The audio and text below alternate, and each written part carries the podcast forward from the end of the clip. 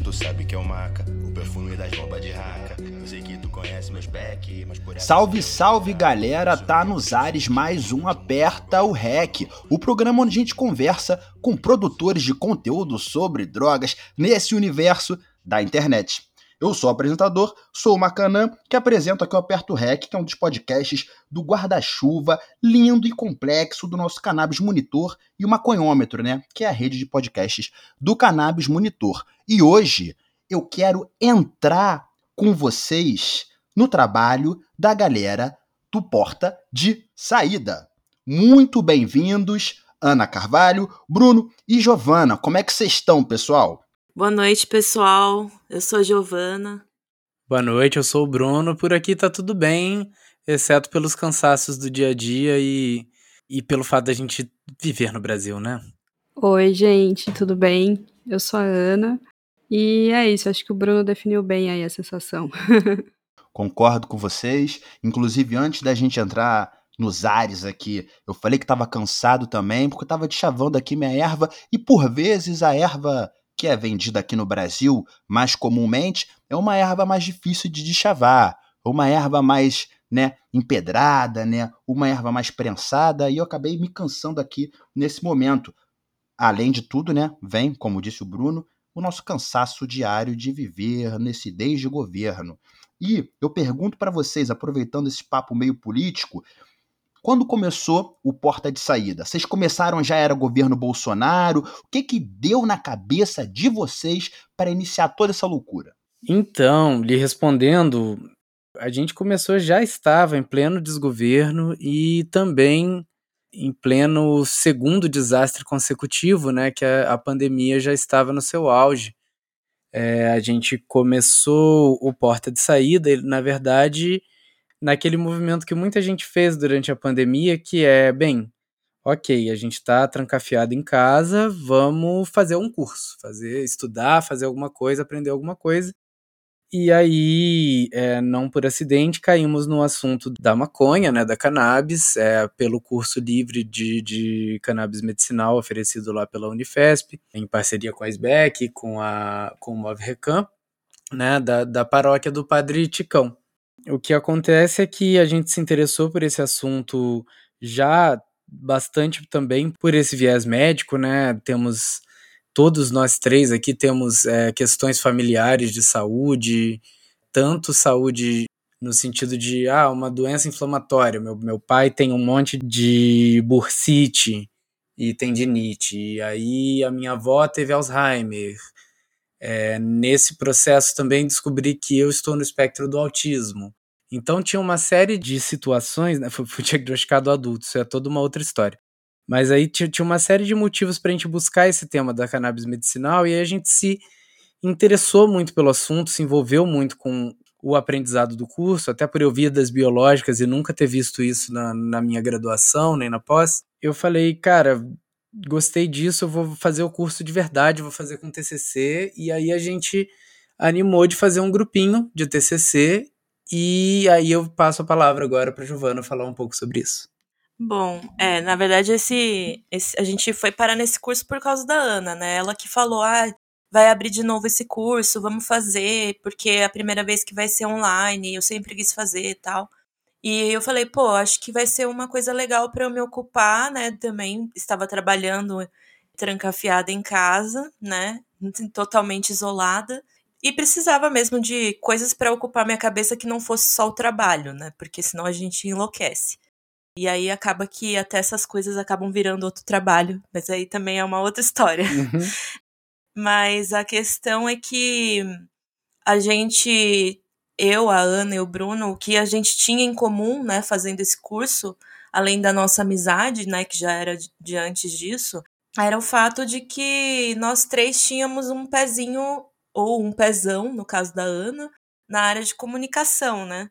Viemos todos de profissões bem diferentes, porém com bastante pé na, na comunicação. Então a gente já acompanhava outros conteúdos, né, sobre maconha na internet, já gostávamos muito de acompanhar vários desses canais, mas a gente pensou, bom, gente, o que, que a gente poderia trazer de diferente, né, nesse sentido, de pensar a comunicação, mas sem fazer mais um programa para ficar ali batendo papo de maconheiro, né? E isso não dizendo maconheiro como um, um único tipo de maconheiro, né? Mas digamos, já temos muitos, muitos podcasts, muitos é, produtos visuais, né, audiovisuais, que é um bate-papo entre maconheiros. E a gente quis fazer uma outra coisa, né? Uma outra proposta. Então, a partir daí que a gente começou a elaborar a ideia do Porta de Saída como um produto de comunicação de ciência, né? É, eu, eu acho que a gente pensou em fazer um, um produto para conversar com o público não maconheiro, porque é quem ainda precisa ser convencido. E porque para o público já convencido já tem muita coisa. Sim, mas não era só isso. Era questão também de que a gente queria fazer um produto que, que fosse um, uma coisa diferente, né? Porque assim, eu gosto muito de ouvir os podcasts, né, do Maconhômetro, do Santa Cannabis, que inclusive são de entrevistas na maioria das vezes, né? E que são de conteúdos bem informativos, mas é, a gente fez um, uma outra proposta que era inclusive conversar com, como o Bruno disse, com um público que não é os, que não são os maconheiros, né? O público que tem preconceitos, que, enfim, tem medos, tem vários medos, já ouviu falar sobre a cannabis como uma opção para tratar alguma questão de saúde, mas tem muitos receios, é, já, enfim, tem os problemas morais envolvidos né, em tudo isso. Mas enfim, a Ana pode contar também um pouco, né, Ana? Nossa, é difícil, né? Porque vocês falam coisas tão importantes assim, aí chega na hora. Eu fico pensando, mas eu acho que isso de, de falar da comunicação, eu acho que mais que um pezinho é um corpo inteiro, né? Que a gente tem ali na, na área de comunicação e educação, né? Querendo ou não, nós três estamos vinculados a, a isso. E aí a ideia principal, assim, eu acho, foi o curso que a gente fez ali da Unifesp, né? Que é um curso que eu sempre quis fazer, mas ele era presencial e eu não morava em São Paulo na época, não conseguia ir, enfim. Ele me abriu tantas portas, assim, no sentido de de me passar tantas informações que eram totalmente desconhecidas, inclusive para mim que já consumia, né, coisas sobre esse tema, sobre maconha, sobre cannabis, então para mim foi literalmente ele abriu portas assim, né, inclusive é, resultou nesse nesse projeto. Então eu acho que tem muito essa coisa do pensar a maneira de comunicar e uma maneira que fosse educativa também, né, de uma maneira que a gente acaba pegando muito esse viés de olhar para a ciência mesmo, porque é onde a gente pode se pautar, né, com informações é, relevantes e testadas e tudo mais. Então, eu acho que é isso. Mas aí o, o, projeto, na verdade, ele nasceu ali do TCC, a gente tinha que entregar, é, a gente propôs, né, de entregar um podcast, só que para efeitos burocráticos ali, né, que é um curso vinculado à Unifesp, para emitir um certificado, a gente precisaria de alguma coisa escrita. E aí o nosso projeto escrito, na verdade, foi o planejamento assim da primeira temporada, né, do podcast. E aí nesse sentido, quando você tem todo o projeto pronto, a gente falou, vamos ter que gravar agora, né? Não, não, não tem como. E aí começou todo o corre, que resultou nesse projeto todo, que a gente já tá aí na segunda temporada.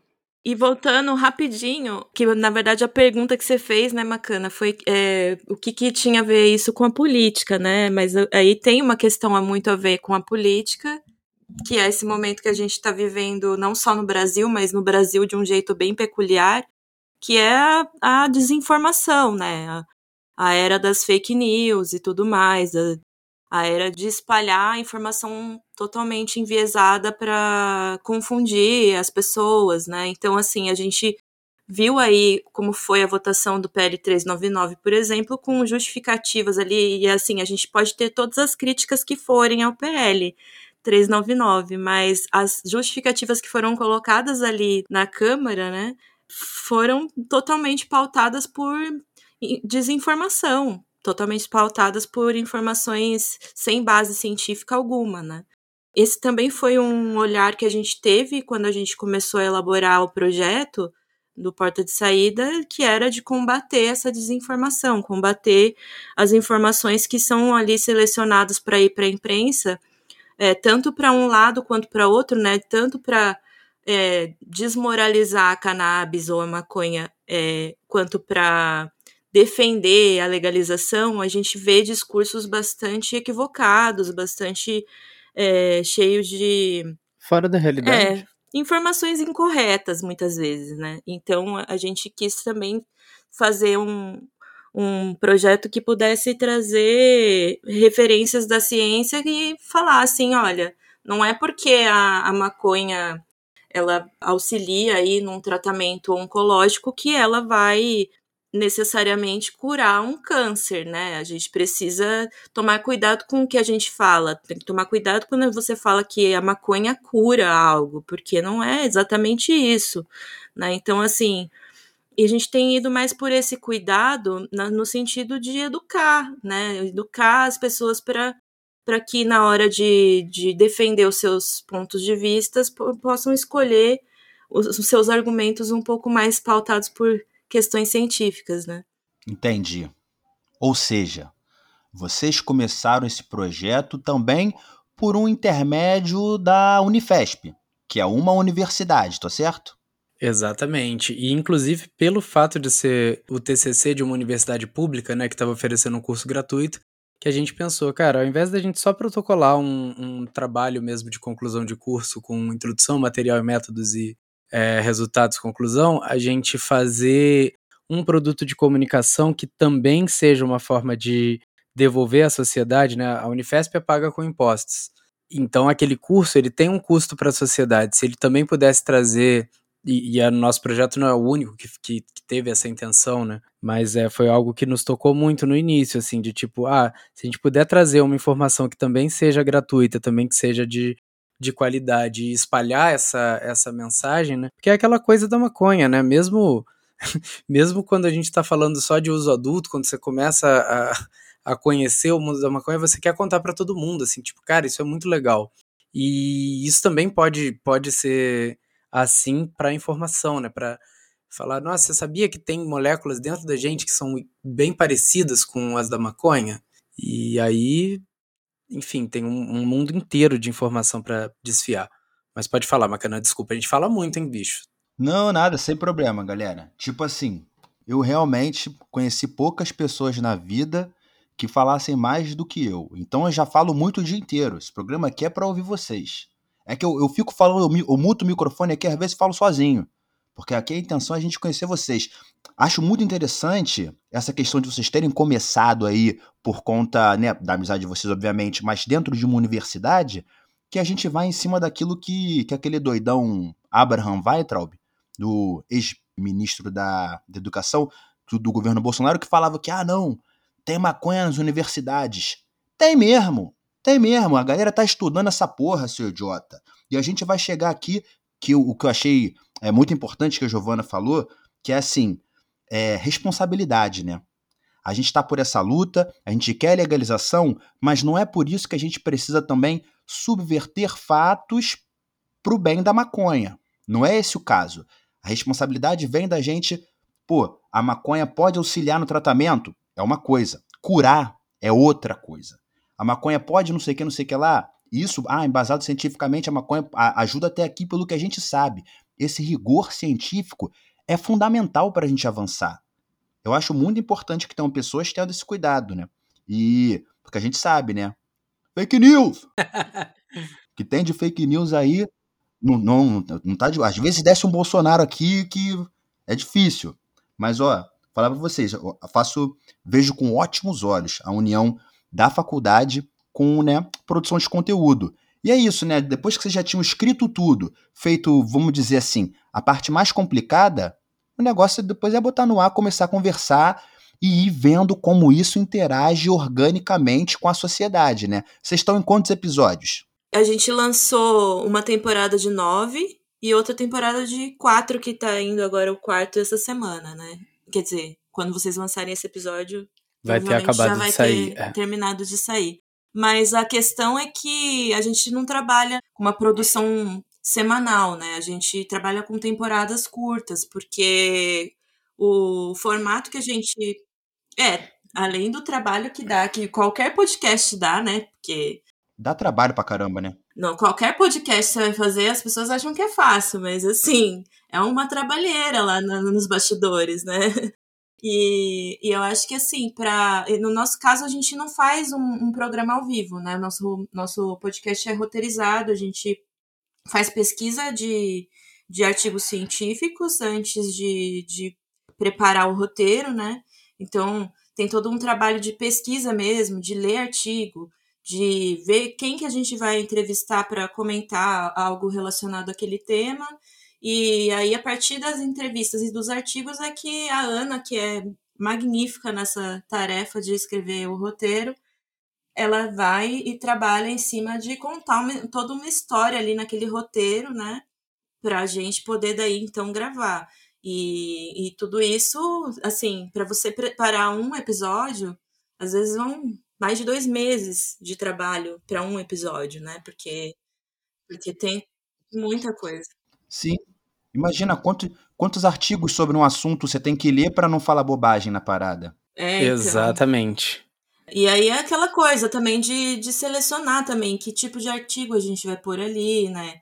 Porque assim, a gente chegou num, num, certo momento de, de se questionar, assim, ah, vamos continuar fazendo isso? Porque, assim, tem muitos artigos, tem muitos artigos, mas todos os artigos que temos a respeito da maconha realmente são bacanas para a gente levar para o programa? Porque, na, na verdade, não, né? Na verdade, a gente tem aí uma produção de artigos que não, não necessariamente vai valer a pena a gente falar sobre, porque ainda estão em experimentos muito iniciais, né? A gente precisa realmente avançar, aprofundar. Então, tem coisas que a gente ainda não tem como abordar e falar assim, ah, vamos falar, por exemplo, algumas pessoas pedem, né? Vocês têm que gravar um episódio sobre uso da, da maconha na gravidez.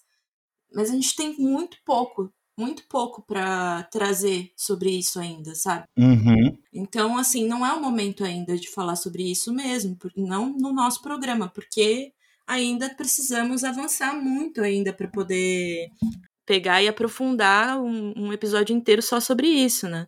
Mas tem outras coisas que daí a gente já consegue discutir, assim, de pegar e e dar uma lida e falar assim, tá, isso aqui tem coisas realmente substanciais, não tá ainda naquele patamar de padrão ouro, né, de, de ciência aí, como, como muitos cientistas defendem que a gente tem que colocar e realmente a gente não, quando a gente fala sobre desinformação a gente tem que lembrar, né? Se a gente está ali discutindo sobre a eficácia, por exemplo, da cloroquina para COVID, então a gente também tem que questionar também quando falam sobre a eficácia da maconha para Covid. Não é que saiu um estudo sobre isso que tá tudo bem você sair falando que, que a cannabis vai curar Covid ou vai prevenir Covid, porque isso tem um impacto na sociedade muito grande. As pessoas acham que podem ficar sem vacinar é. e podem só fumar o seu beck que tá tudo bem, que ela tá protegida, entendeu? A gente ouviu isso de pessoas, entendeu? Não, a galera, e a galera se baseando no estudo in vitro, a galera se baseando nas porra assim. Gente, calma, calma. Ciência é algo que leva tempo. Ainda mais a ciência sobre uma substância ilegal. Você tem que, porra, passar por um monte de burocracia. A ciência, sem ser ilegal, ela já demanda tempo. Normal, estudar demora. Sentar o bumbum na cadeira, ficar avaliando os dados, ficar ali pensando, metodologia, duplo cego randomizado, sei lá o quê.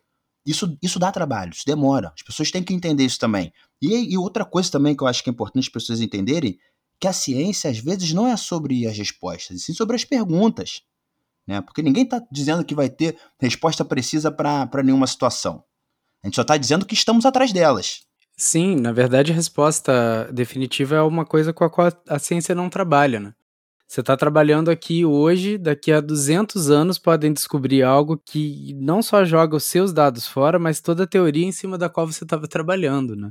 Sim, isso é muito foda. E que bom, né? É, sim, que ótimo. Então, assim, não é algo que só entrou para o âmbito da pesquisa científica há pouco mais de 20 anos, que vai trazer um monte de resposta, né? A gente acabou de descobrir o sistema do canabinoide, a gente nem sabe direito onde que o CBD se liga e como ele, ele interage ali no negócio.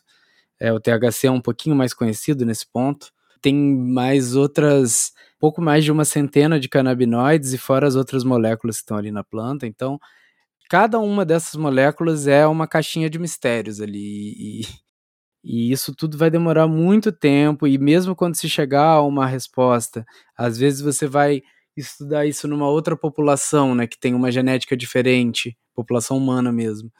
E aí a resposta vai ser co contrária, sabe? É, é, são muitos fatores que embaralham isso daí. Eu queria só puxar duas coisas que você falou, Macanã, que são interessantes. Você falou sobre sobre a fala do Weintraub, né, de que tem maconha na universidade, e também falou sobre a, é, a ciência das coisas ilegais, né? Esse pessoal fala esse tipo de coisa, que ah, as universidades federais elas têm plantações extensivas de maconha.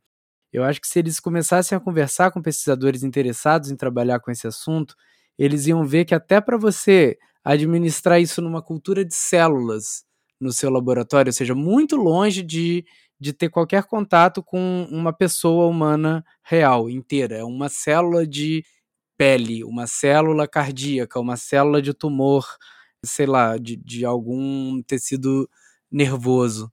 Até para isso, a burocracia é muito grande e muita gente propõe um projeto, consegue uma aprovação e não consegue, por exemplo, a liberação do, do recurso, não consegue ter acesso aos insumos para fazer sua pesquisa. Então, acho que Ironicamente, falta o nosso, agora ex-ministro da Educação, conhecer um pouco de como a pesquisa é feita no, no país que ele, do, do qual ele faz parte né, do governo. É uma coisa. Inclusive, cara, sobre esse bagulho que você falou, das plantações, tal, do Weintraub, eu estudei numa faculdade pública e não vi plantação nenhuma lá. E não foi por falta de pesquisa, não. Procurei. Se eu tivesse sentido cheiro, provavelmente teria encontrado. Então, posso afirmar para vocês que na faculdade que eu estudei, a Unirio, né, Universidade Federal aqui do nosso Rio de Janeiro, não tem nenhuma plantação de maconha. Então, posso falar pela minha faculdade, que não é estudo não. E digo mais, infelizmente, que se tivesse, eu ia ficar muito feliz. Mas, galera, acho muito foda. Fala sobre ciência. Ciência é, é fundamental. Educação é fundamental. Mas, é, pelo que eu estou entendendo também, é, a Ana é a pessoa que faz é, essa conversão né, do, do assunto importante para se tornar algo mais palatável para o público. Tô certo ou tô errado? Tá certo. É, na verdade, assim, eu, eu, acho que acaba sendo um trabalho bem coletivo, assim, né? Porque o, o Bruno que acabou trazendo essa expertise mesmo de comunicação científica. Eu sou professora, trabalho com comunicação há muito tempo, então estudo audiovisual, fotografia, então eu acho que eu tenho essa, essa pegada mais do, da história, né? De como a gente vai contar isso. Mas é isso mesmo, assim, né? O, no, o nosso podcast ele é todo roteirizado, tanto no sentido de deixar ele mais cativante, né? De ser um, um, um produto mais cativante mesmo e mais acessível mas também no sentido também de checar as informações que são passadas, né? Porque como a gente usa depoimentos, a gente usa entrevistas ali dentro, às vezes a pessoa erra, fala, sei lá, ao invés de falar PL 399, fala PL 398. Então, até para não confundir o público, a gente procurou esse formato, que é para manter as informações verídicas, né? Justamente para combater essa desinformação que a gente comentou. Mas é isso, assim, é um processo bem trabalhoso, né? Porque o Porta de Saída ele acaba sendo um projeto independente de nós três e mais é, alguns agregados aí, a galera do time que tá junto com a gente desde o começo aí, tanto no design quanto na edição de som e trilha. Mas é bem trabalhoso porque a gente tem essa vida paralela que é a vida que mantém a nossa vida, né, do projeto independente. Então, sempre tem que ser nas horas vagas, nas horas não sei o quê, e, e aí, como é um trabalho criativo, né, acaba sendo para todos nós, eu acredito, ele acaba consumindo bastante, assim, mas é uma experiência bem legal, assim, eu nunca tinha escrito roteiro para podcast, então foi muito legal fazer pesquisa sobre isso, né? Ouvir os podcasts que falam sobre cannabis, sobre maconha. E ouvir também podcasts que são roteirizados, que têm entrevistas, que têm depoimentos, para conhecer melhor aí. E a produção brasileira ela é muito boa, né? Ela é muito é incrível, assim, a produção brasileira de podcast. E a gente tem muita gente consumindo também, né? Eu acho que é o terceiro país do mundo que consome podcasts. Então, é bem legal, é um processo legal, assim. Seria legal se a gente conseguisse se dedicar totalmente, né? Mas é isso. Não sei se eu te respondi.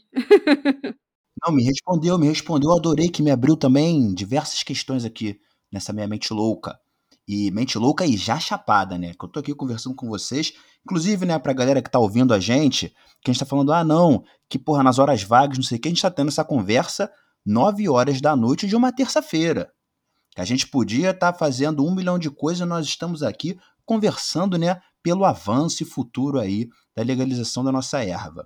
E achei interessante no que você falou, Ana, essa questão de como o Brasil consome esse tipo de conteúdo, né? O Brasil, Brasil é dono da internet, né? Vamos combinar.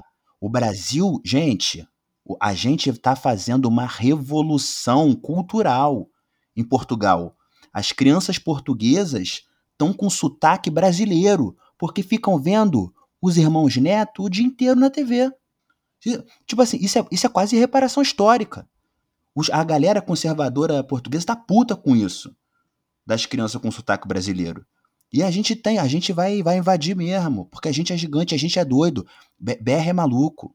É a galera dos memes. Tem que ter cuidado com os BR, hein? A gente tá ligado. A gente venceu duas guerras memeais, né? Pô, qual é? Isso é, isso é, isso é, um, isso é um título de valor, tá ligado? Isso e Copas do Mundo é com a gente. Inclusive, estamos em ano de Copa. E acho que vai dar tudo certo. Tô aí, tô na torcida sempre, porque eu sou idiota, né? Sou, eu odeio o Estado, odeio esse monte de canalhas aí, odeio o Brasil em diversos sentidos, odeio também a seleção brasileira em diversos sentidos, mas eu tô torcendo. Tô, tô junto com a galera. Ainda mais assistir, assistir uma partida chapada é a melhor coisa que tem. É, eu adoro, pessoal, quando eu encontro conteúdos como o de vocês, porque, como eu posso dizer, me poupam muito trabalho que eu vejo assim, ah, ok, essa galera, deixa eu escutar o que eles estão falando, aí pum, embasamento, beleza. Assisto, escuto ou assisto mais alguns, aí penso, porra, dá para confiar. Dá para confiar nisso aqui. A curadoria de artigos é boa, é, a galera tá falando coisas inteligentes, as ligações são interessantes. Eu vou sair daqui munido de argumentos muito importantes para o meu dia a dia, né? Para a política social diária que a gente faz de conversar com as pessoas e aplicar esse nosso convencimento. Então, acho muito importante o trabalho de vocês. Eu adoro encontrar programas como o de vocês que já me trazem isso pronto, mastigado, entendeu? Que eu, porra, preciso também, cara, ficar igual maluco, porque já tem alguém abençoado fazendo essa curadoria e transformando isso em algo né, que a gente consiga entender. E eu quero saber agora como é o processo de criação de um episódio. Como funciona? Vocês têm isso parametrizado? É sempre a mesma coisa? como foi o último. Fala um pouco para mim como funciona para parir um episódio de vocês. Eu sou a pessoa da organização, eu que coloco os prazos aqui, fico cobrando todo mundo, eu sou a, a chata da, da equipe, sou eu. E como, e como eu sou casado com ela, eu sei que eu sei que, é, além de tudo, eu tenho o um componente tridimensional da bronca. Mas é. E, é. e é um componente muito importante e fundamental para o andamento de qualquer projeto. É. Bom, é, é... Só eu queria fazer um comentário. Ela falou que ela é pessoa chata, mas na verdade é ela que é responsável por esse projeto estar de pé ainda, viu? Porque Sim. essa parte de cobrar e de pensar e de fazer a gente falar, ó, oh, ó o quão importante é isso que a gente está fazendo e tudo, olha, as pessoas estão retornando e tal. Então, acho que Chata nada, apenas maravilhosa. É, não, é o que eu ia falar, e não tem nada de chato nisso, né? Isso é, não, isso é o que faz é as que... coisas acontecerem. A gente só tem agora 13 episódios, aliás, um número bem interessante. A gente só tem agora 13 episódios lançados, graças a, a Giovana. Claro, ao trabalho de todo mundo, mas eles são 13 e não dois porque a Giovana tá aí. Porque, então, a minha chatice com, com prazos e organização é ela, ela vai se refletindo, né? Então. Mas a questão é que, para a gente produzir isso daí, a gente teve que realmente descobrir um método nosso de fazer, né? Porque a questão é que, assim, a gente tem muito podcast no Brasil, mas a maioria dos podcasts são gravados no, no, no formato de roda de conversa, né? Então, quando escolheu fazer outro formato, a gente não tinha muita referência, assim, de, ah, como é que a gente faz isso, né? A gente teve que e encontrando um pouco o nosso caminho, assim, de certa forma, né? É, de certa forma. Eu já tinha alguma experiência em trabalhar com é. um podcast que. Eu, eu também. Eu, eu sou do interior do Rio, e, mas eu estudei aí também no, no Rio Capital, na, na loucura que é essa cidade aí. Mas aí depois que eu vim aqui para Campinas, eu fiz, eu fui muda, mudando de área também e fiz uma especialização em jornalismo científico lá no LabJor da Unicamp. E aí nesse processo eu fiz um estágio num produto de comunicação do próprio LabJor Unicamp, que é o podcast Oxigênio, inclusive fica aí a dica para quem gosta de podcast. E ele também segue esse formato de fazer uma entrevista anterior, decupar essa entrevista, tirar os pedacinhos ali e construir um roteiro em torno desses trechos que foram selecionados dessa entrevista. Sim. A gente pegou um pouco essa expertise do Bruno, do que ele já tinha tido com a experiência no podcast Oxigênio, e aí a gente foi elaborando o nosso método de organização, né? Que aí partiu um pouco dessa coisa de ah, o que, que a gente vai fazer primeiro? Primeiro a gente vai escolher os temas que a gente quer trabalhar, vai pensar numa forma de organizar esses temas para que eles tenham uma continuidade dentro de uma de uma temporada, né? Principalmente a primeira temporada a gente fez com uma certa continuidade, então se você começar a ouvir, você vai caminhando mesmo entre os temas, você vai buscando é, uma resposta atrás da outra, porque tem todo um trabalho de planejamento ali. Não foi assim, ah, vou esse mês vou fazer um, um podcast sobre o, o sistema endocannabinoide e no mês que vem eu vou falar sobre, sei lá, associações. Não, a gente a gente teve que ficar por um bom tempo discutindo qual que seria os temas que a gente queria trabalhar dentro do podcast para daí pegar e falar, vamos organizar num, numa escadinha aqui, né, digamos assim, num caminho. Linká-los entre si, né? Isso, para fazer um, uma conexão entre eles. Aí a gente fez isso e a partir disso, depois que a gente já tinha feito essa, essa escolha de temas e, e selecionado um, um caminho, né, e planejado esse caminho, aí a gente foi atrás de escolher os entrevistados que a gente queria trazer, eh, fazer essas entrevistas. E na primeira temporada a gente ainda trouxe depoimentos de vários pacientes, né? Então, cada depoimento tinha que ter um pouco a ver com a proposta daquele, daquele episódio. Então, também foi um trabalho de, de encontrar esses depoimentos que tivessem alguma coisa a ver. Então, assim, quando a gente foi falar sobre lei de drogas, a gente quis trazer um paciente que foi preso por estar tá plantando o seu remédio, né? Então, isso daí também é um trabalho que às vezes não aparece o quanto dá trabalho você encontrar essas pessoas, mas, mas a, a gente encontra, né? A gente, a gente vai atrás e encontra. Dá muito. É. Encontrar, falar, Sim. Pô, a pessoa querer participar, convencer a pessoa, até porque a gente não tá falando de qualquer coisinha, a gente tá falando de maconha. Exato. E quando você fala de pacientes ainda, tem um certo um cuidado também que você tem que ter, porque você está expondo ali uma, uma, uma questão muito pessoal, né? É uma experiência pessoal ali que você está expondo. Então, é, tudo isso foi todo um. É, por isso que eu falo, a gente lançou o Porta de Saída em julho do ano passado, né, de 2021, mas a gente começou a fazer o planejamento dessa temporada em novembro de 2020. A gente ficou mais de seis meses só com esse trabalho de planejamento, de costurar os temas um com o outro, de ir atrás das entrevistas, ver que trecho de uma entrevista que era para um episódio 2 caberia no episódio seguinte para fazer uma costura ali, entendeu? E tudo isso foi um trabalho assim de muito cuidado assim com as minutagens mesmo das entrevistas, né? Porque as entrevistas, na, na verdade, tinham entrevistas lá de mais de duas horas. A gente tinha que fazer um episódio de menos de uma hora, e nem tudo no episódio era entrevista, né? O episódio ele tem toda a narrativa para falar dos, dos, dos, artigos científicos, para contar o depoimento, para a gente ainda tem dois quadros, né? Um que, que tem um verbete ali que a gente explica o conceito e o outro que é uma dica cultural. Então, para você encaixar tudo isso em um episódio de 50 minutos, sendo que você teve uma entrevista às vezes de duas horas, às vezes eram duas entrevistas para caber no mesmo episódio. Então, assim, tudo isso foi uma, um trabalho do cão, assim, né? Uhum. Que envolveu todos os nós três. E aí, depois que vai, que passa por todos esses processos de, de escolha de tema, costura, é, minutagem das entrevistas, né? Daí faz as entrevistas, faz os depoimentos, aí minuta tudo isso. Aí vê, seleciona o que, que vai pro episódio. Aí que a Ana vai trabalhar em cima do roteiro, né? Enquanto tudo isso acontecendo, também foram feitas as pesquisas sobre os, os, artigos que a gente queria trazer. E aí, depois que fez o roteiro, antes de gravar, ainda tem a revisão, que aí é um pouco o trabalho que eu e o Bruno fazemos antes de gravar, né?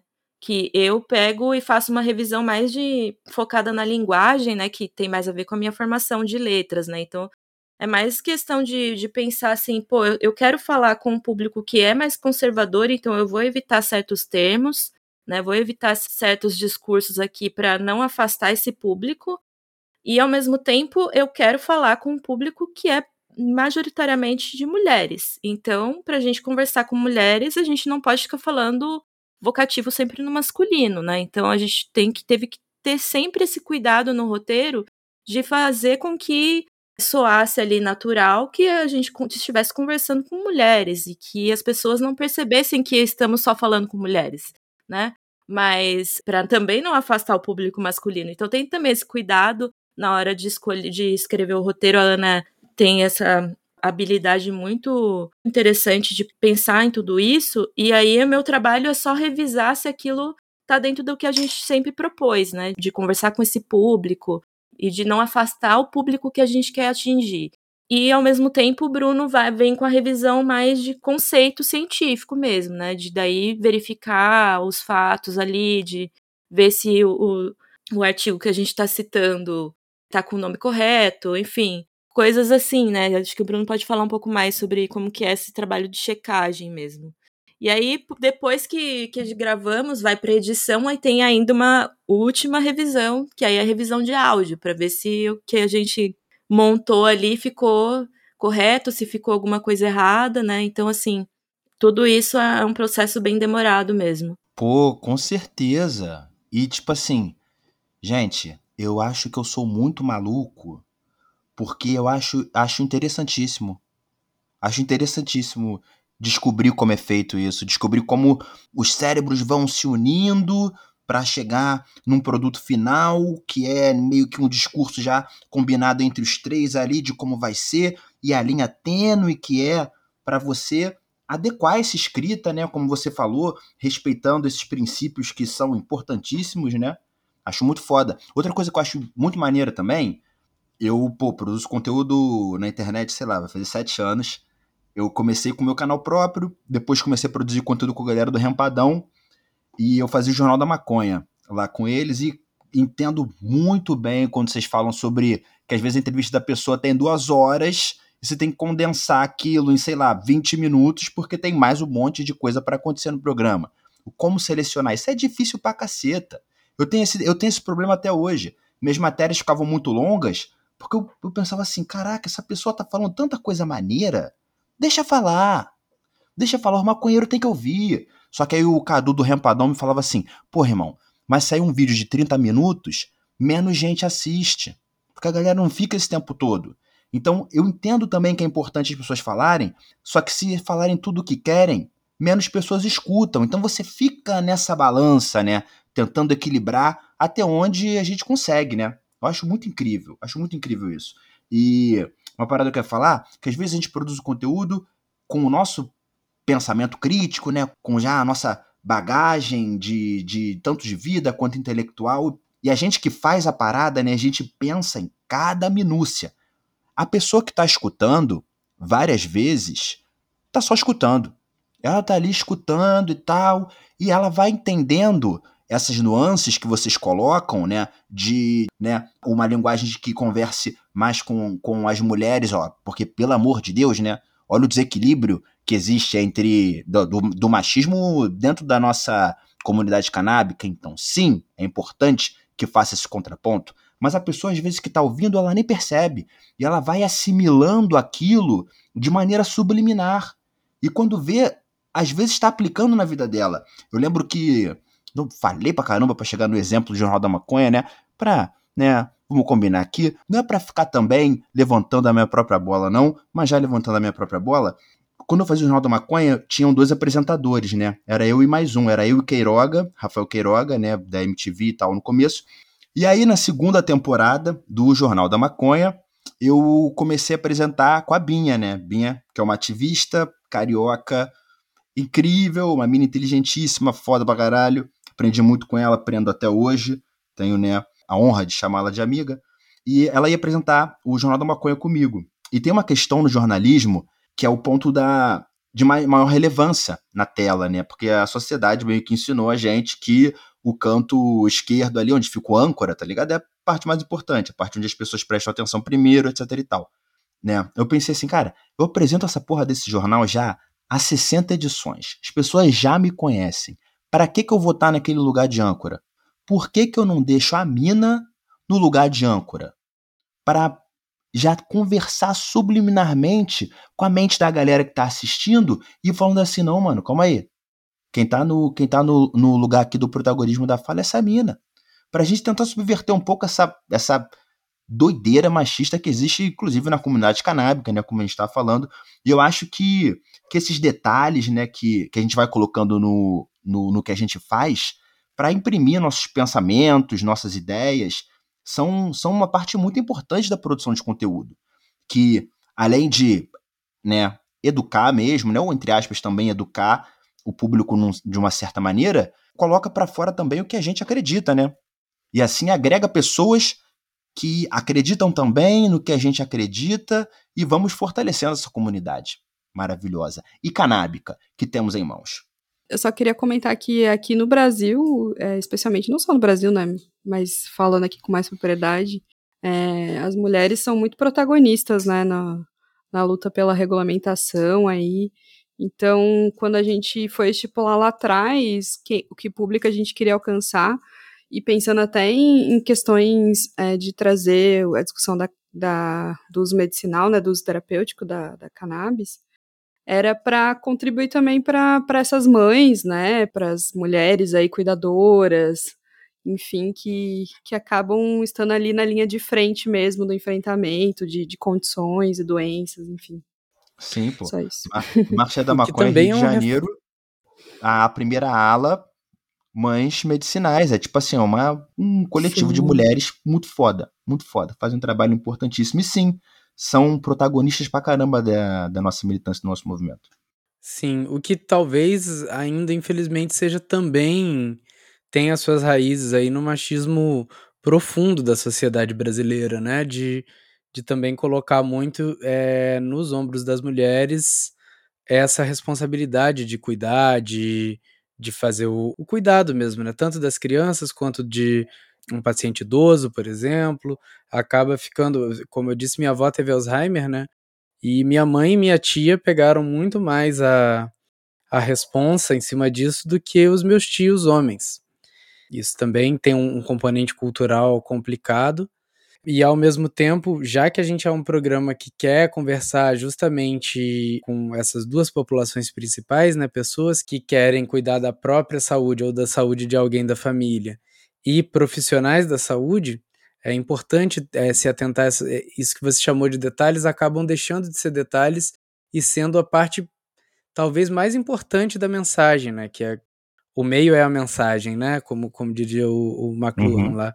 O meio, a forma como a gente vai apresentar essa mensagem, ela é muito importante porque, gente, como você falou, a gente não está falando de qualquer coisa, a gente está falando de maconha, que no fundo é qualquer coisa, deveria ser, mas ainda não é uhum. é pela, pela nossa cultura é, ainda conservadora, ainda muito pautada pela guerra às drogas e tal, que encara é, essa planta tão importante de tantos aspectos, sejam culturais, seja de saúde, seja de estilo de vida mesmo, como algo muito mais sombrio do que ela é. Né? Ela não é nada sombria, ela é uma coisa ótima. Queria só fazer um, um comentário bem de brisa aqui que eu tava tendo, porque enquanto vocês estavam falando sobre isso, assim, de por que, que, que a maconha não é qualquer coisa, né? E aí a gente vive numa sociedade muito moralista e uma moral muito cristã, muito muito religiosa, uhum. né? E eu lembrei de, um, de, uma situação recente que aconteceu com a gente, que a gente assim tem o podcast e a gente até por por termos duas pessoas com deficiência na equipe, né, que eu e o Bruno somos autistas, a gente tem pensado muito sobre essa questão da, das deficiências e a gente falou, bom, a gente queria que o nosso podcast também fosse acessível para as pessoas é, surdas, né, de alguma maneira. E a gente ainda não tem condições de, de pagar para alguém fazer a tradução em libras disso, nem nada. Aí a gente falou, bom, vamos, vamos tentar colocar esse material no YouTube e colocar as legendas, né, e tal. Então a gente preparou Uhum. o material para colocar lá no YouTube colocamos as, as legendas automáticas, até porque a gente, por sermos independentes, não temos muito tempo para ficar, né, ainda trabalhando com a questão das legendas. Eu falei, vou, vou verificar, né, essa, essas legendas antes de pôr esse material Uhum. no ar no YouTube, né?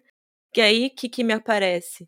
A primeira parte do, do, do nosso podcast, que é a abertura, né? Uma vinheta que a gente vai falando os nomes dos, da- das moléculas e tal, e uma sobre as outras, assim, né? Então, assim, é, são vários. Canabidiol, tetrahidrocannabinol. É, vai falando vários, várias palavras ao mesmo tempo. Então, obviamente Uhum. que nessa parte ia ter algum problema de compreensão, né, do, do, do- da Sim, inteligência do- artificial ali que tá tentando entender para traduzir aquilo em uma, em uma gerar uma palavra. Só que aí, o que que me veio, né? Apareceu assim, canabidiol. Você quer invocar o demônio?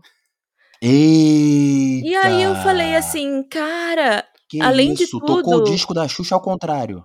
É. Pois é, aí a gente falou assim, cara, eu não posso pôr isso, esse negócio no ar desse jeito, né? Vou ter que ficar agora Gente do revisando, porque eu- o que, que eu fiquei pensando? Nossa, talvez o algoritmo seja já tão contaminado com o moralismo do, do própria produção de conteúdo que a gente tem, né? Uhum. Que Caramba. não foi por acaso que veio escrito isso Falou logo depois tudo. do canabidiol, né, velho? Com Nossa, certeza não foi. muito.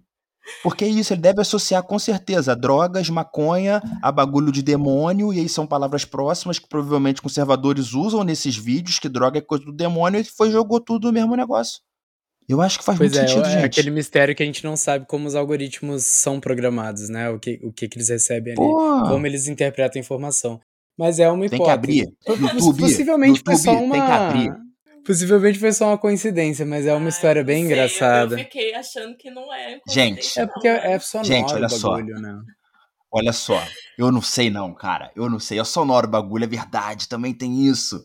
Mas, mas, mas as sonoridades são complexas. E às vezes é isso, às vezes não é só sonoro, né? Tem um monte de coisa envolvida. YouTube tem que abrir os algoritmos, porque os produtores de conteúdo, eles já não aguentam mais.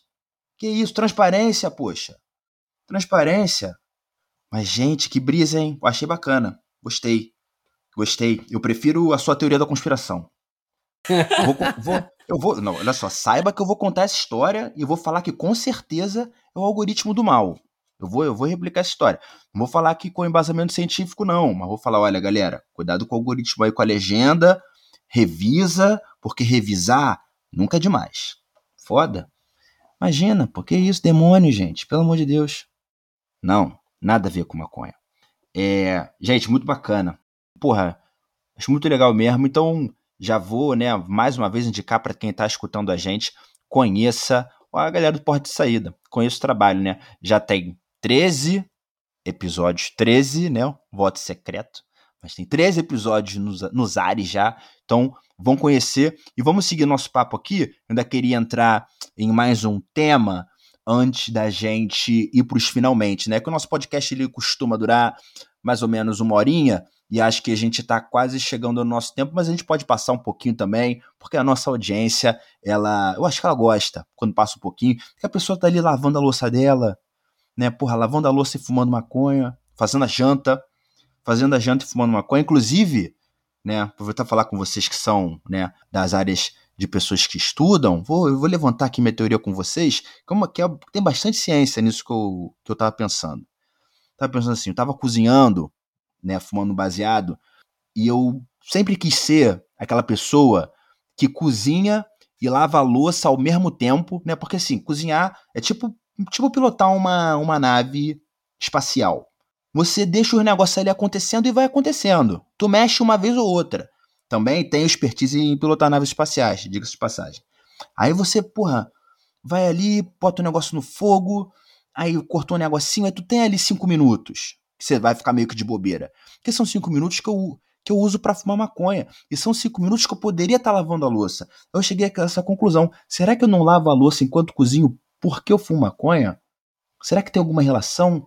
Será que a culpa é da maconha? Fiquei me perguntando. Fiquei Fiquei Não, perguntando. a culpa nunca é da maconha, cara. Não fala isso. Obrigado, obrigado. Era essa a resposta da ciência que eu precisava, porra.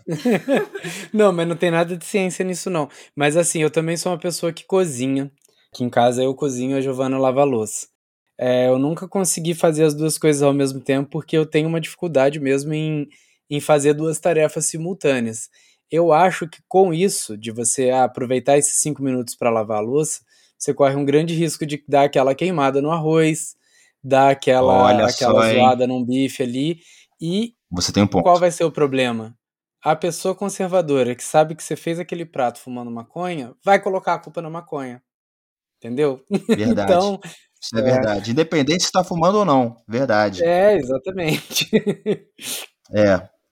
Gostei do ponto de vista. Agora, né, voltando aqui pro nosso nosso depois de ter, né, contado um pouco aí de- dessa história triste pra vocês, vou voltar aqui pro, pro ponto central da produção de conteúdo. Eu queria saber referências de vocês, se vocês, o que que vocês escutaram ou escutam ainda, o que que vocês acham interessante sobre divulgação científica, inclusive não só sobre cannabis, divulgação científica no modo geral, porque eu adoro, adoro ficar vendo o canal Divulgação Científica, canal do, do Slow, por exemplo. Não sei se vocês conhecem Estevão Slow, inclusive. Grande abraço pro Slow, que, porra, companheiro aí, que é isso, né? Vamos dizer, como é que eu posso dizer isso de uma maneira, vamos dizer assim, saudável? Ele é dos nossos. É dos nossos. Um, um cara muito sangue bom. Então, adoro, adoro Conheci o podcast de- Slow. Conheci o Slow lá na biologia da UFRJ. Eu Porra. posso atestar que ele de fato é dos nossos. É ele é dos muito boa, nossos, cara. é Eu gosto muito desse irmão. Um grande abraço aí, Slow. Ele é foda, ele é foda. Eu acompanho o canal dele já há muito tempo. Acho maluco foda. Conheci só pela internet, não conheci pessoalmente, mas a gente estava envolvido num projeto junto de um documentário sobre cannabis e tal. Ele tá meio que na parte científica, papapá. Uma galera interessante, uma galera interessante envolvida também, Normose. Não sei se você conhece o canal do Normose, um canal interessantíssimo no YouTube. Rapaz Sangue Bom também. Muito bom, muito bom. É, e do nosso, hein? Esse é do nosso também. Enfim, pessoas que a internet nos dá o prazer de, de conhecer. E falem aí, galera, é, referências para vocês, para o trabalho de vocês, pode ser podcast, referências de produção de conteúdo científico, né? Se puderem deixar aí pra galera, tanto de maconha quanto da, da vida também, né? Ciência de modo geral. Ah, eu posso começar dando, pensando algumas coisas que eu gosto, assim, de podcast. Eu tenho escutado bastante o Ciência Suja, que eu acho que conversa bastante também com essa questão de desinformação, né? E é um podcast que fala sobre como as fraudes científicas aconteceram, assim. Então, é, eles vão investigar essas fraudes, assim, tipo a pílula do câncer que a gente teve aqui no Brasil e Foda. tal. Eu acho bem, bem legal esse podcast. Mas pensando agora em produção assim de conteúdo YouTube, por exemplo, eu acabo assistindo muita coisa mais relacionada à cultura, cultura pop, é, audiovisual, é, fotografia. E aí eu gosto muito do canal do Hora Thiago também, que ele fala muito sobre cultura pop também, com embasamento. Ele vai ler todas as teorias e, e- e traz os autores que ele se baseou. E, e é bem interessante, ele é muito engraçado, muita referência à, minha geração, assim, né? Pós-30. Então, é um canal também que eu gosto bastante, até porque ele tem muito essa conversa do, do contar história, assim. Então, ele começa contando uma coisa e aí tem toda um, uma jornada ali que você vive com ele, é bem legal. Pô, muito foda. Pensei nesses dois. Maneiro, já amei. E é bom que, que é isso, canal de, de coisa inteligente, tu precisa de um tempo pra digerir também. Tu vai ali, tu vai vendo um pouquinho, outro deixa, deixa teu cérebro também ir assentando a informação. Eu gosto. E vocês, galera? Então, eu também vou, vou falar de dois canais no fim, é, de YouTube, porque eu, enquanto eu tô cozinhando, eu normalmente deixo o YouTube rolando. Então, eu gosto muito, eles ultimamente têm falado muito mais sobre política, mas eles já falaram um tanto também sobre, sobre outras ciências, né? Política também é ciência, enfim, ciências sociais. Mas até porque a formação deles é o pessoal do Meteoro Brasil. Eles fazem Pô, muito conteúdo bacana e, e com bastante diversidade de tópicos, né? Eles, novamente, eles intensificaram muito, acho que por uma questão até de sobrevivência nesses tempos complexos que a gente tem, tem vivido aí no Brasil nos últimos muitos anos, principalmente nos últimos Sim. quatro. Mas eles intensificaram um pouco essa cobertura de política, mas eles sempre trazem aí alguma outra coisa assim, um pouco mais conceitual mesmo, sobre cultura, sobre biológicas, sobre o que quer que seja. Só fazer um comentário. Sou fã, sou fã da galera do Meteoro, sou, não vou negar, assisto tudo. Acho muito Álvaro, Ana, acho irados eles. Mas olha só, fizeram um videozinho sobre maconha que ficou aquém da qualidade deles. Deixou Verdade. a desejar o, quando eles falaram de maconha. Vocês acompanharam? Sim, a Sim. gente já, inclusive, pensou em, em, em dar um toque para eles assim, ô, oh, vocês não querem que a Poxa. gente faça aí um vídeo aí colaborativo para vocês para dar uma repaginada nessa, nesse conteúdo, porque realmente né? os, os, termos foram falados de forma errada. É, gente, foi, foi realmente um, uma falha ali que, que poderia ter sido remediada. Eu acho que ainda tem chance Caraca. disso acontecer, né? Vamos, vamos torcer Gente, não é... gravarem Exato, outro conteúdo entendeu? sobre maconha. E não é como se ninguém falasse de maconha, era só procurar as pessoas que falam. Tipo, não precisava ser nenhum gênio. Se mostrasse para mim o vídeo antes, eu ia falar: gente, calma. Calma. Que não, tá? Tem umas paradas aqui que não tá dando. Mas, mas tudo bem, amo eles, pelo amor de Deus. O conteúdo é foda, mas é isso. Vacilaram nesse vídeo de maconha. E nós estamos é. sempre de olho. sempre Pô. de olhos vermelhos, né? É, Oi, aberto. Mas o, mas o que eu ia dizer é que, assim, também é algo que acontece, né? É, não é a especialidade dos caras, mas. E, e eles uhum. são um uhum. canal também independente. A gente, a gente que tá produzindo conteúdo independente sabe a, o, o dobrado que a gente tem que cortar, né? Pra usar uma expressão popular claro. que eu nunca entendi muito bem. Mas é, é complexo, cara. Mas, no geral, eu, eu acho que eles têm um compromisso muito grande com a informação, assim. Infelizmente, no, no, tópico que mais toca a gente no momento aqui da, da nossa conversa, realmente o, o vídeo teve suas falhas, mas acontece. Se eles acontece, quiserem mano, conversar com a gente para fazer um outro. Pô, ia ser muito legal. Vocês, pô, ia ser muito. Gente, ia ser não, que agora eu aprendi isso, que vai ser. Vai ser muito foda. Vamos mandar mensagem, vamos entrar em contato com eles. E qual é. Ó, eu posso falar com o Normose. Acho que o Normose tem contato direto com eles. E se Aí o é Normose é ver esse vídeo, Normose vai ficar, vai ficar né, meio bolado. Porque o Normose também não é disso de aceitar esses, essas escorregadas com maconha, não. e aí, um outro canal que está um pouco mais próximo da linha editorial do Normose, né? De falar mais sobre ciência política, de, falar sobre, sobre cultura e sociedade mesmo, é o Tempero Drag da Rita Von Hunt. Gosto muito. Genial. Vou, vou pôr um bônus aqui, um, um bônus gringo, tá? Tem um canal, eles são da Alemanha, na verdade, mas eles fazem os vídeos também com o áudio em inglês e legenda numa porrada de língua, incluindo o português do Brasil. Que é, é um canal chamado, é em inglês, né? In a Nutshell que eles fazem umas animaçõezinhas e eles têm um vídeo genial sobre maconha, que é tipo assim, é, por que a maconha não deveria ser legalizada? Aí você já olha assim e fala, caraca, os caras estão mesmo falando um bagulho tão retrógrado. E aí, quando uhum. você vai ver o vídeo, eles estão, na verdade, colocando os três principais argumentos que as pessoas dão para não legalizar a maconha e mostrando que nenhum deles se sustenta quando você olha para os dados e para a realidade, sabe?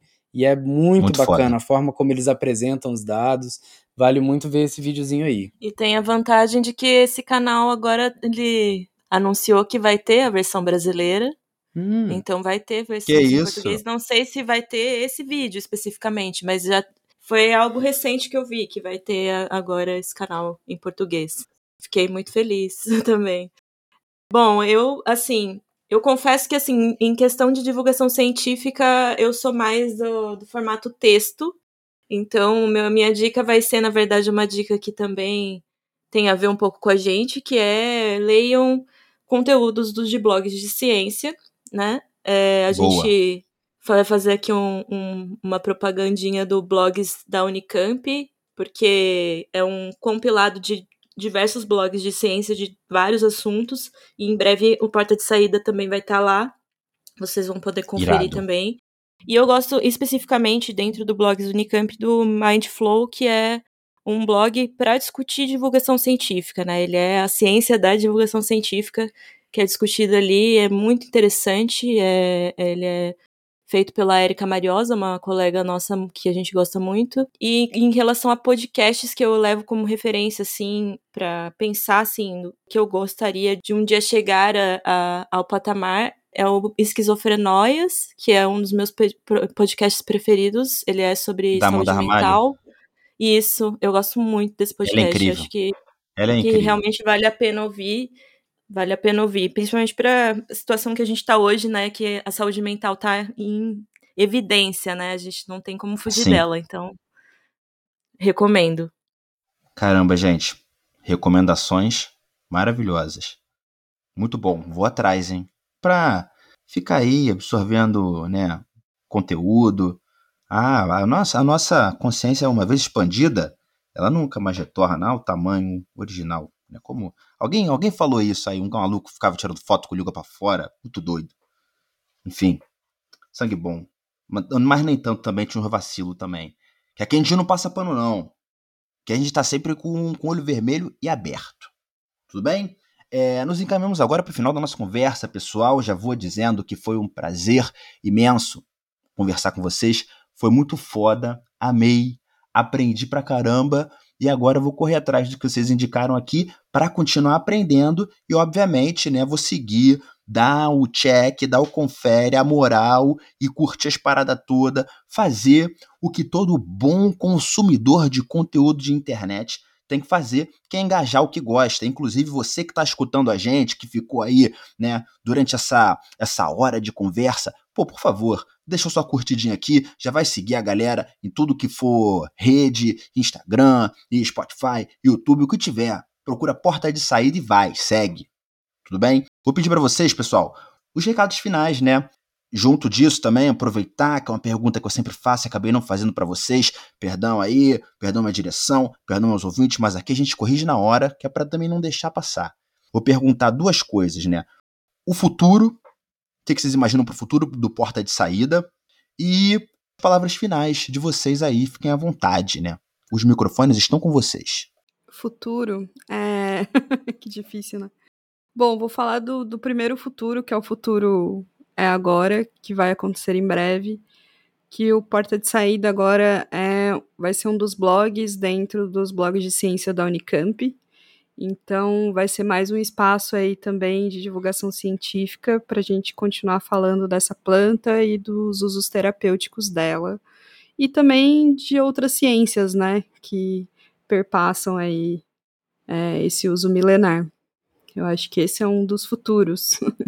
o futuro que a gente espera para o Porta de Saída é que ele ocorra no contexto de uma sociedade que no qual ele não é um tabu, né? A gente espera para o Porta de Saída e para todo mundo que está produzindo conteúdo sobre maconha, sobre drogas no geral, que eles sejam produzidos e consumidos numa sociedade melhor, né? Que, que eles estão aí para ajudar a construir, inclusive.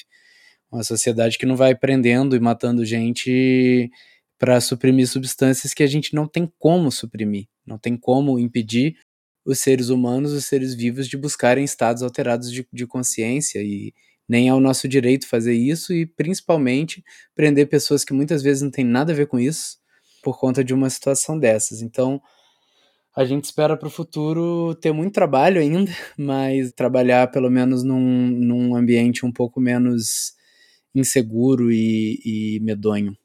Bom, eu acho que em perspectiva de futuro para o Porta de Saída, eu realmente gostaria muito que a gente pudesse, em breve, ter cada vez mais pesquisas, né? É, principalmente aqui no Brasil, se a gente puder levantar realmente essa questão das pesquisas aqui no Brasil para que a, a cannabis seja uma das, uma, uma das coisas, mas é, é assim, a pesquisa no geral precisa ter realmente um, alguma alavanca, né? Que realmente está sem nenhuma nesse momento.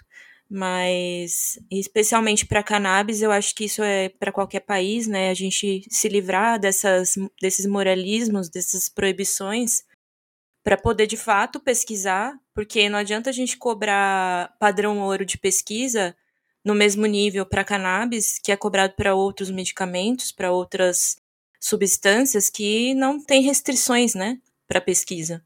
É muito complicado você exigir padrão ouro de pesquisa para cannabis quando você mal consegue aprovar uma pesquisa no comitê de ética. Né? Então, eu realmente desejo que o proibicionismo caia, né? O proibicionismo e a desinformação caiam e, e a gente possa um dia não precisar falar disso, né? Um dia a gente possa simplesmente só falar de informação sobre maconha sem se preocupar com desinformação, sem se preocupar com proibicionismo. Galera, amei. Na boa, se a gente tivesse um efeito de sonoplastia aqui no nosso podcast de aplausos, eu colocaria nesse momento. Bateu uma salva de palma aqui pro profissional. E chegamos ao fim de mais um Aperto Rec. Hoje conversamos com a Ana, com o Bruno e a Giovana do Porta de Saída, beleza? Obrigado por acompanharem essa nossa conversa até aqui. Por hoje é só, mas a gente volta numa próxima edição do Aperto Rec. Valeu!